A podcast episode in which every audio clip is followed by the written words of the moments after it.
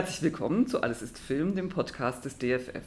Am Mikrofon ist Frauke Hass. Ich spreche heute mit Dr. Peter Forster, Kustos für die Sammlungen des 12. bis 19. Jahrhunderts im Museum Wiesbaden, dem Kooperationspartner der DFF-Ausstellung im Tiefenrausch Film unter Wasser, die noch bis 8. Januar 2023 im DFF zu sehen ist.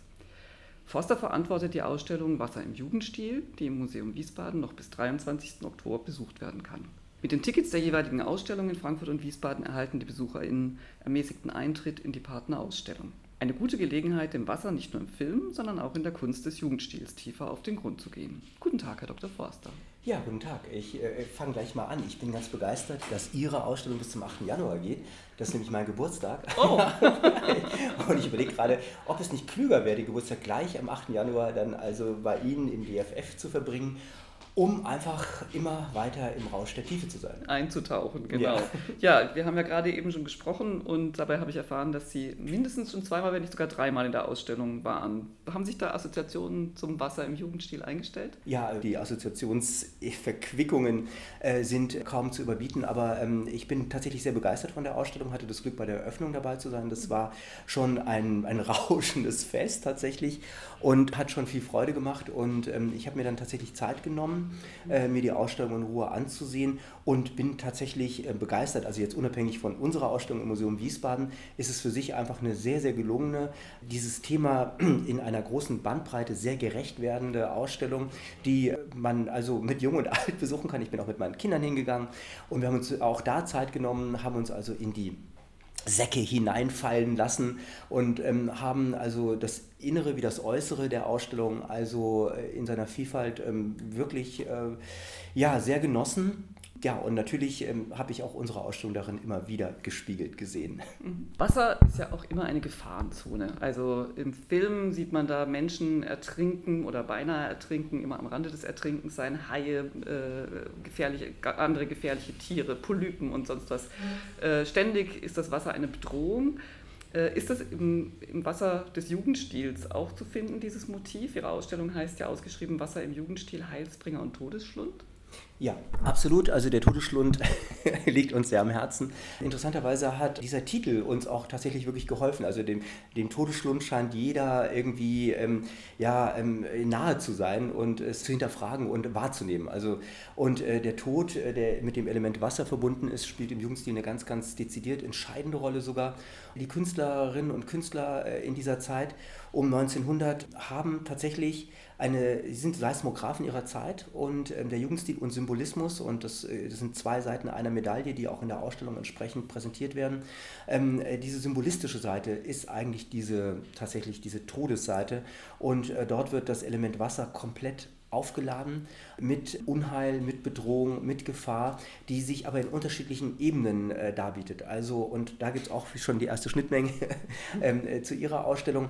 Also ähm, das Wasser erstmal als, als, als Wand, als ähm, äh, heraus mit einer unglaublichen Macht versehenen Kraft, ähm, wie sie über die Menschen hereinbricht, das ist das eine. Aber es ist eben diese mythologische Seite, die natürlich noch mit hineinkommt, in dem diverse Wesen, ja, ähm, also jetzt, ähm, wir haben von Walter Crane zum Beispiel, also ähm, ein fantastisches äh, prä-raphaelitisches Bild, in dem also ähm, die Rosse des Neptuns, ja, also aus dem Wasser als Welle auf ja, den Strand schwappen mhm. und diese, diese Masse an Tieren, also jetzt ähm, tatsächlich aus dem Meer emporsteigt.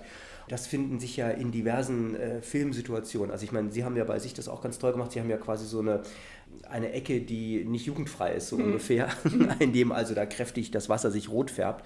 Und diese Dramatik haben wir auch. Und also, aber man muss es schon differenzieren zwischen dem Element Wasser, das per se mhm. als Bedrohung da ist, und dann die Wesen, die im Wasser mhm. ähm, ihr Unwesen treiben, die dann also in verführerischer oder dramatischer Form ähm, dann also diese Bildwelt bespielen. Und also man kann den Tod auf vielfältige Art ähm, hier näher kommen. Mhm. Aber um es kurz nochmal zu Ende zu führen, mhm. diese Künstler des Jugendstils ja, und des Symbolismus, ähm, die haben gewusst, dass ein großes Drama vor der Tür steht. Also diese Ahnung des Ersten Weltkriegs, mhm. ja, ähm, die schwingt und schwappt also in, viel, in vielerlei Form bei diesen Künstlern mit. Ja. Mhm, mhm. und äh, ich glaube, das muss man so immer so ein bisschen im Hinterkopf behalten, dass, mhm. ähm, äh, ein, dass sich da was angebahnt hat. Und diese Zeit war so virulent und so aufge laden mit vielen Erneuerungen und gleichzeitig so vielen Bedrohungen. Also mm. das erleben wir ja auch bei uns jetzt hier, ja. wie stark Neuerungen eben auch als bedrohlich wahrgenommen werden. Und das richtig einzuordnen, das haben die Künstler versucht mm. und ähm, eben ja, dem Tod da eine große Rolle zukommen lassen. Mhm.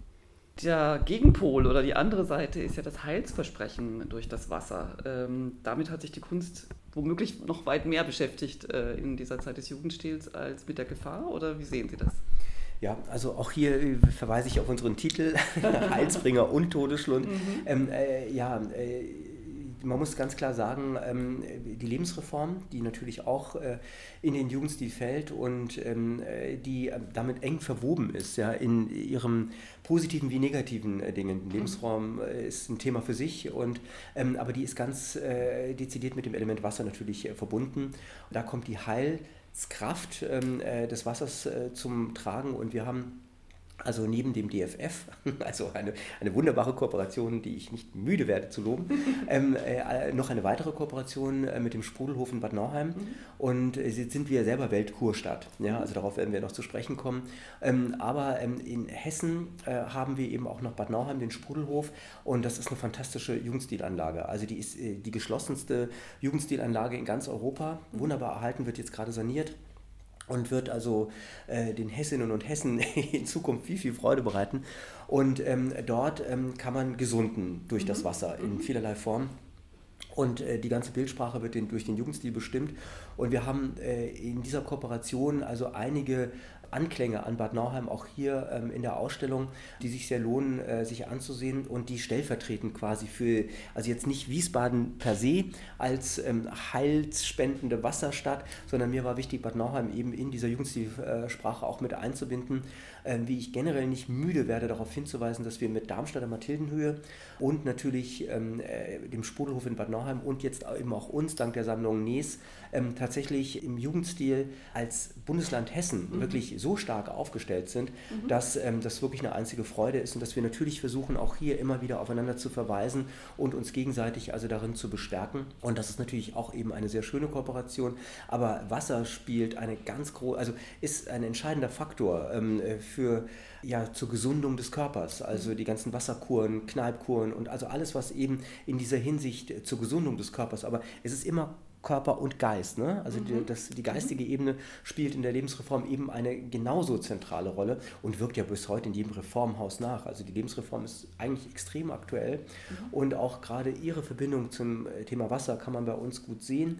Und, ähm, äh, aber es lohnt sich auch für jeden, jede Besucherin und Besucher, das für sich dann nochmal zu vertiefen und eigentlich mal zu sehen, wie, wie nahe steht uns das eigentlich heute auch. Mhm. Kann man von diesen beiden Themen abgesehen sagen, warum das Wasser im Jugendstil so eine gewaltige, wichtige Rolle spielt? Ja, da muss man äh, noch mal kurz zu den Ursprüngen des Jugendstils zurückkehren. Und ähm, das waren erstmal junge Künstlerinnen und Künstler, ganz junge, ja, die dezidiert politisch waren. Also die waren ganz klar ähm, äh, so aufgestellt, dass sie was verändern wollten. Also die wollten die Zustände, ähm, so wie sie sie vorgefunden haben, ähm, nicht mehr akzeptieren. Und das ist jetzt aber wirklich europaweit zu sehen. Ja? Also ähm, das geht los in England mit der Arts and Crafts Bewegung, schwappt dann über Frankreich, auch sehr schnell nach Deutschland und wird, es ist ja die letzte gemeinsame europäische Bildsprache, mhm. ja, die also einem Thema gewidmet ist. Und das ist ähm, die Kraft der Jugend, ja, also die sich zusammenfindet, um in die Natur zu schauen und aus der Natur ihr Formenrepertoire zu ziehen, also die mhm. Erneuerung durch die Natur, mhm. wenn man so will ist jetzt, ähm, äh, ich vergleiche das mal ganz gerne mit diesen Fridays for Future ähm, Geschichten. Also das mhm. ist ja auch eine Jugendbewegung, die eine eigene Kraft entwickelt hat und ähm, versucht auch wirklich was zu verändern, indem sie eben Natur in den Mittelpunkt oder also die Umwelt stellt. Und nichts anderes haben die Künstlerinnen und Künstler damals auch getan mhm.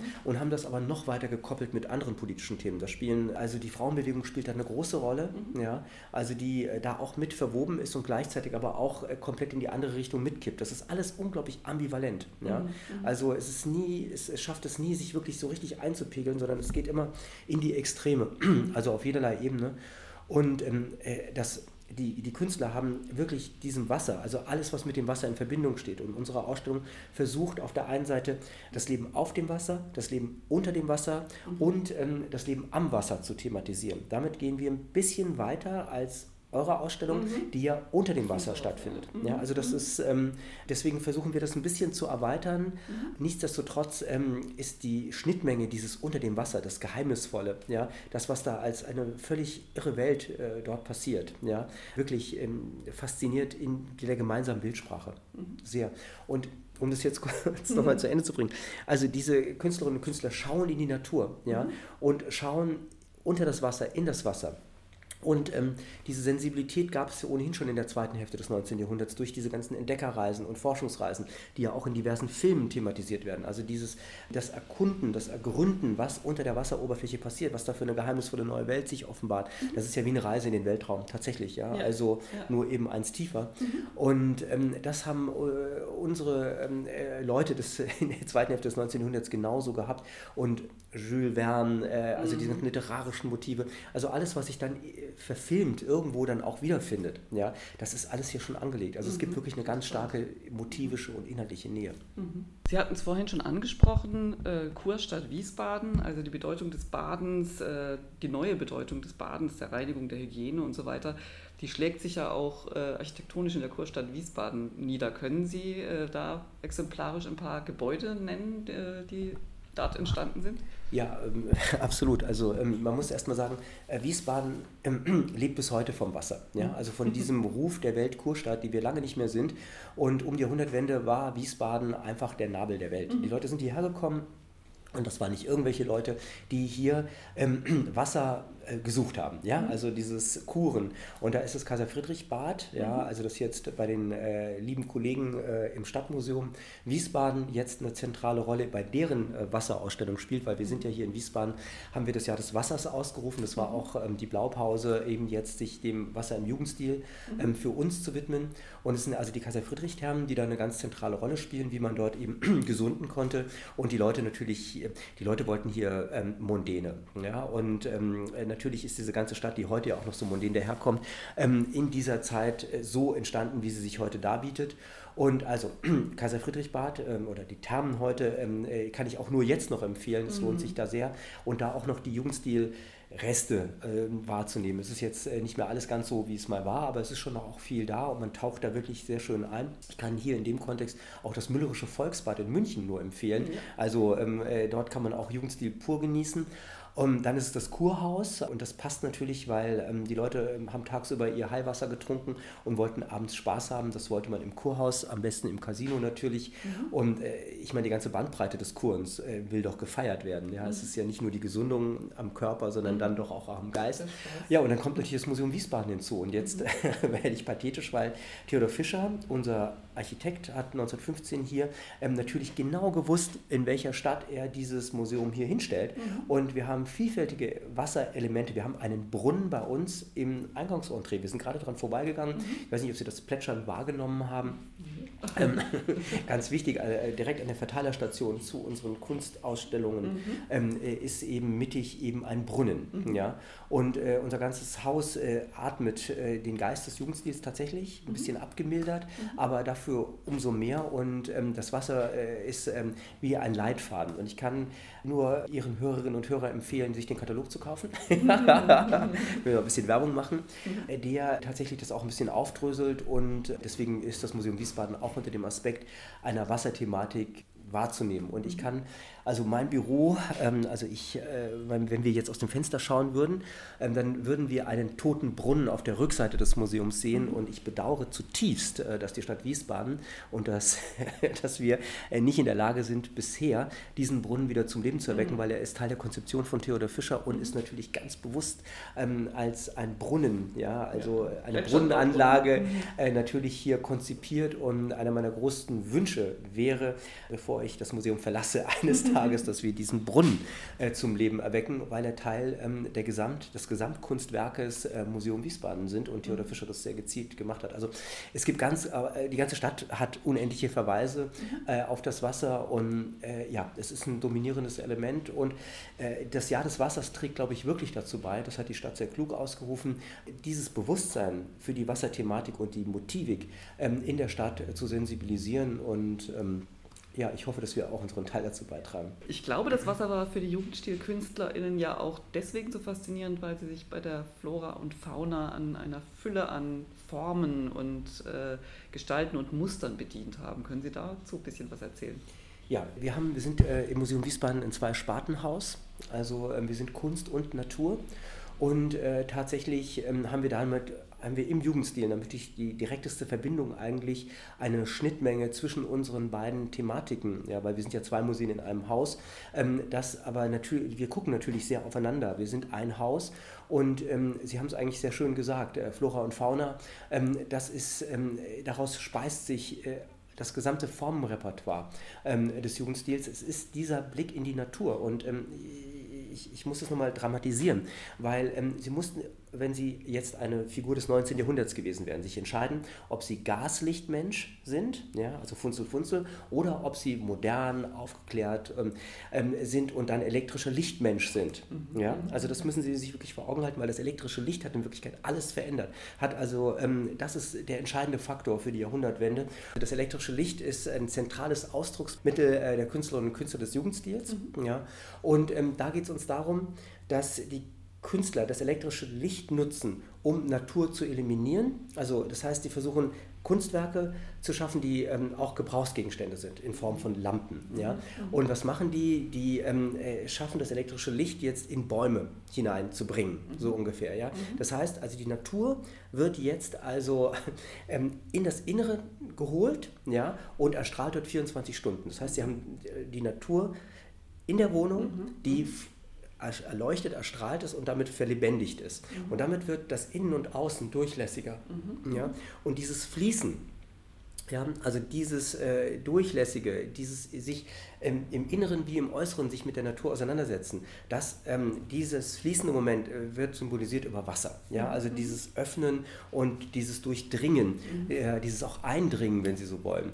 Deswegen ist alles, was mit dem Element Wasser zu tun hat, eine, eine ganz zentrale Frage für diese Künstlerinnen und Künstler, ähm, sich dem anzunehmen. In jeder Form. Jede Pflanze, die am Wasser, äh, jede äh, Pflanze, die auf dem Wasser ist, aber auch jede Wellenform und jede Wellenbewegung. Und da kommt jetzt noch etwas ganz Entscheidendes hinzu und das ist auch eine ganz wichtige Schnittmenge zu Ihrer Ausstellung. Mhm. Und zwar Japan spielt eine ganz entscheidende Rolle in der zweiten Hälfte des 19. Jahrhunderts. Die Japaner haben sich politisch öffnen müssen mhm. ja, mhm. Äh, und ähm, bringen jetzt als also vor allen Dingen nach Frankreich ihre Kunst. Ja, und das Japan, Insel, Wasser, ja, spielt eine ganz zentrale Rolle und der japanische Farbholzschnitt, mhm. ja, hat alle, also äh, Klirre gemacht, ja, mhm. und das ist ja Wasserspiel.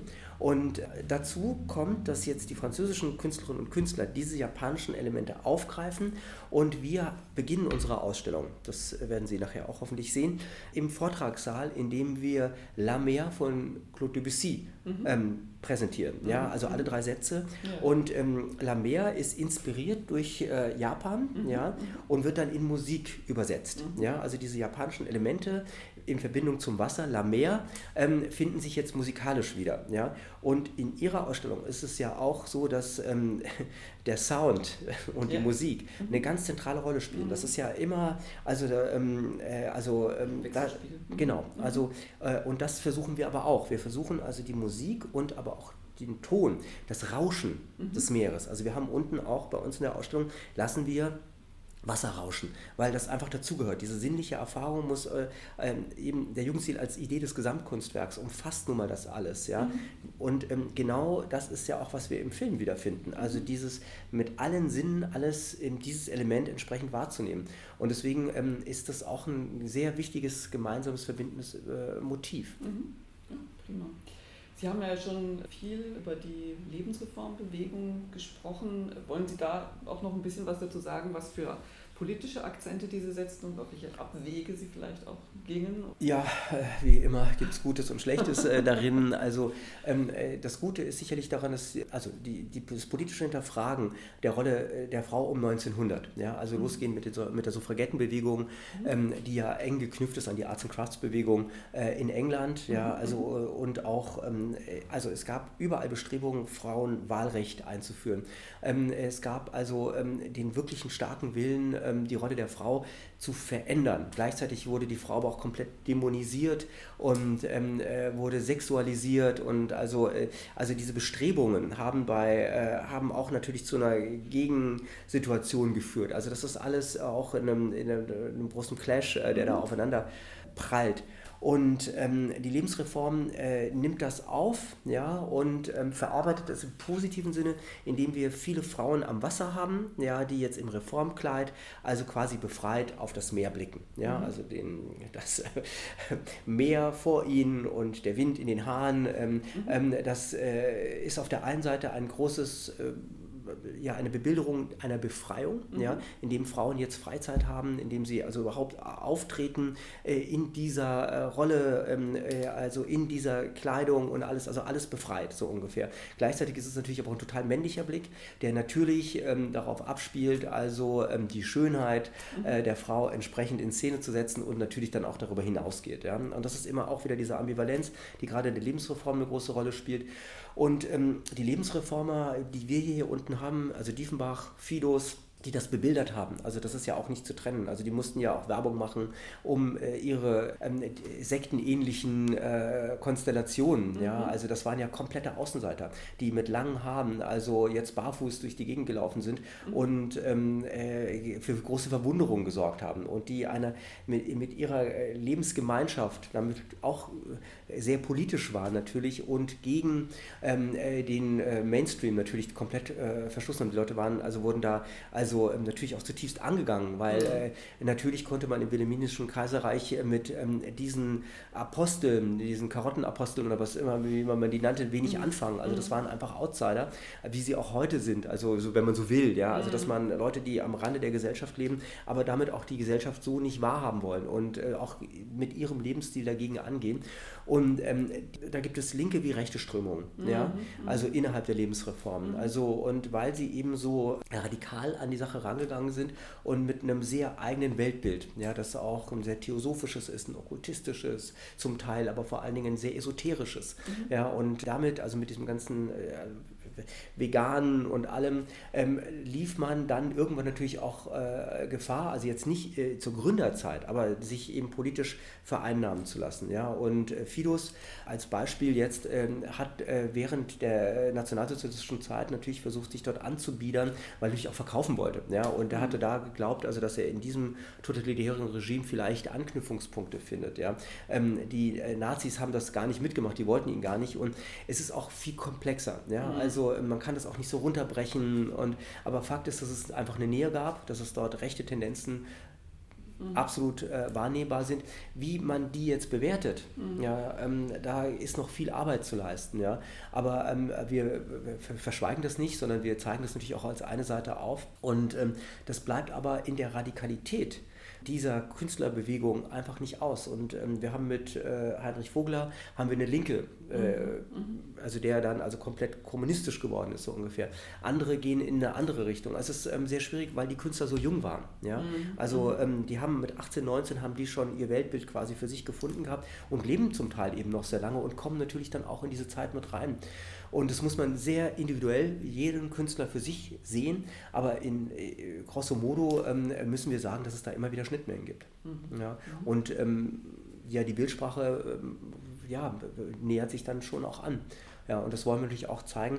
Aber ähm, das ist jetzt nicht das Hauptthema der ganzen Geschichte, ja. sondern uns geht es um die Jahrhundertwende darum, einfach zu zeigen, welche Strömungen ähm, sich mit dem äh, Motiv des Wassers auseinandergesetzt haben und das ist so vielfältig, so komplex, dass man also auf allen Ebenen was findet. Aber was mir ganz wichtig ist mhm. ähm, in der Ausstellung, ist, ähm, dass wir zum ersten Mal äh, Besteck zeigen und dass wir Fliesen zeigen, also ähm, Alltagsjugendstil. Mhm. mhm. Also, ähm, weil in unserer Hauptsammlung ist mhm. vor allen Dingen der elitäre der Luxusjugendstil zu finden. Mhm. Aber in Wirklichkeit ist das ja eine Bewegung für alle gewesen und ähm, war auch sehr niederschwellig angesetzt. Und Besteck und Fliesen, ähm, das bestimmt den Alltag eines jeden. Und es mhm. ging ja darum, ähm, in der Arts- und Crafts-Bewegung wirklich ein Gesamtkunstwerk für alle zu schaffen, sodass man durch das Leben mit Kunst sein Leben ändert. Mhm. Also die mhm. Kunst bestimmt das Bewusstsein. Mhm. Ja? Mhm. Und ähm, äh, das immer wieder nochmal aufzuzeigen. Ja, also eben auch, das ist eben dieser politische Aspekt bei der ganzen Geschichte. Und also diesen Alltagsjugendstil ähm, zu zeigen, der extrem verbunden ist. Also wir haben, also äh, wenn Sie Fischbesteck haben, äh, dann äh, findet sich das jetzt eben auch äh, als Motiv im Besteck wieder. Mhm. Ja?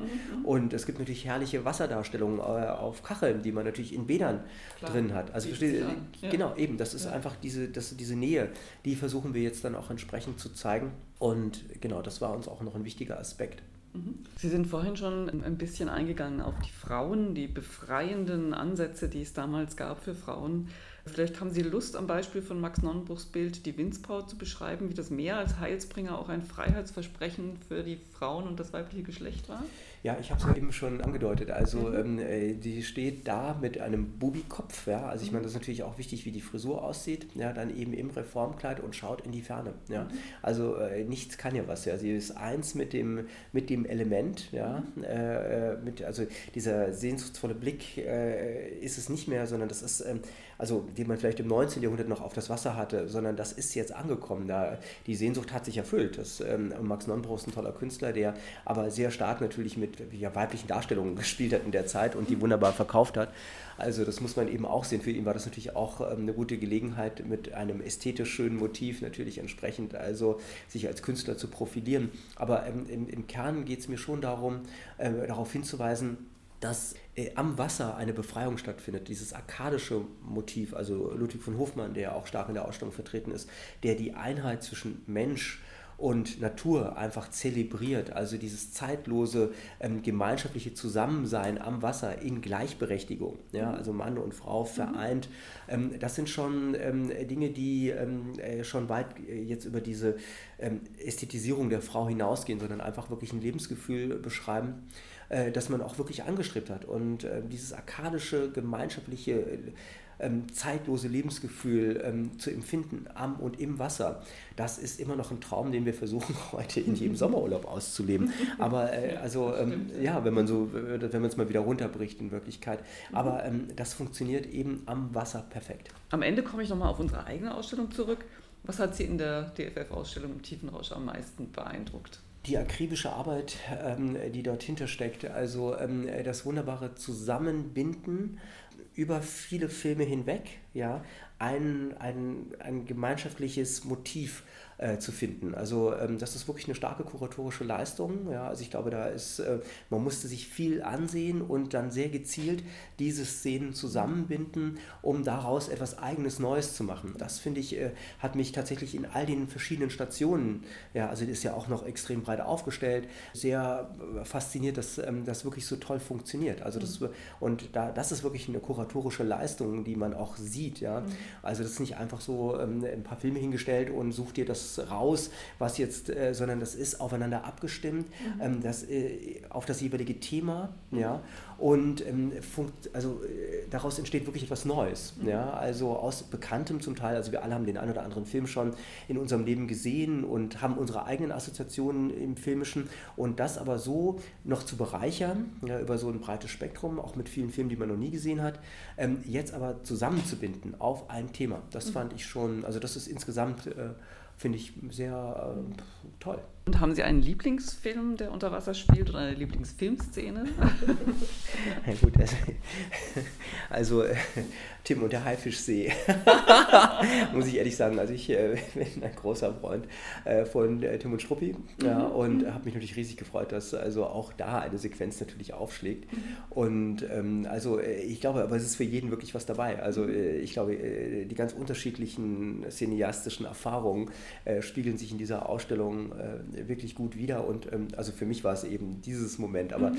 ähm, ich habe auch ganz andere wahrgenommen, also die sich dann gefreut haben, ah, das und äh, toll, dass das da ist. Und äh, gleichzeitig ähm, habe ich aber auch gesehen, dass viele sich Notizen gemacht haben und sagen, den Film, also ihr habt ja auch eine tolle Filmreihe, also man kann mhm. die Filme ja dann auch zum Teil eben auch sehen.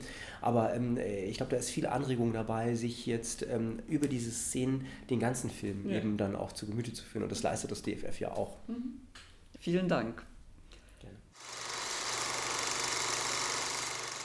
Das war mein Gespräch mit Dr. Peter Forster, Kustos im Museum Wiesbaden und für die Ausstellung Wasser im Jugendstil zuständig. Die Ausstellung kooperiert mit der aktuellen DFF-Ausstellung im Tiefenrausch, Film unter Wasser, die noch bis 8. Januar 2023 zu sehen ist. Wenn ihr nichts verpassen wollt, abonniert gerne unsere Podcasts Filmgeschichte in Objekten oder Alles ist Film. Dort wird es in den nächsten Wochen und Monaten noch weitere Podcasts zur Ausstellung im Tiefenrausch geben. Aber jetzt erstmal danke fürs Zuhören.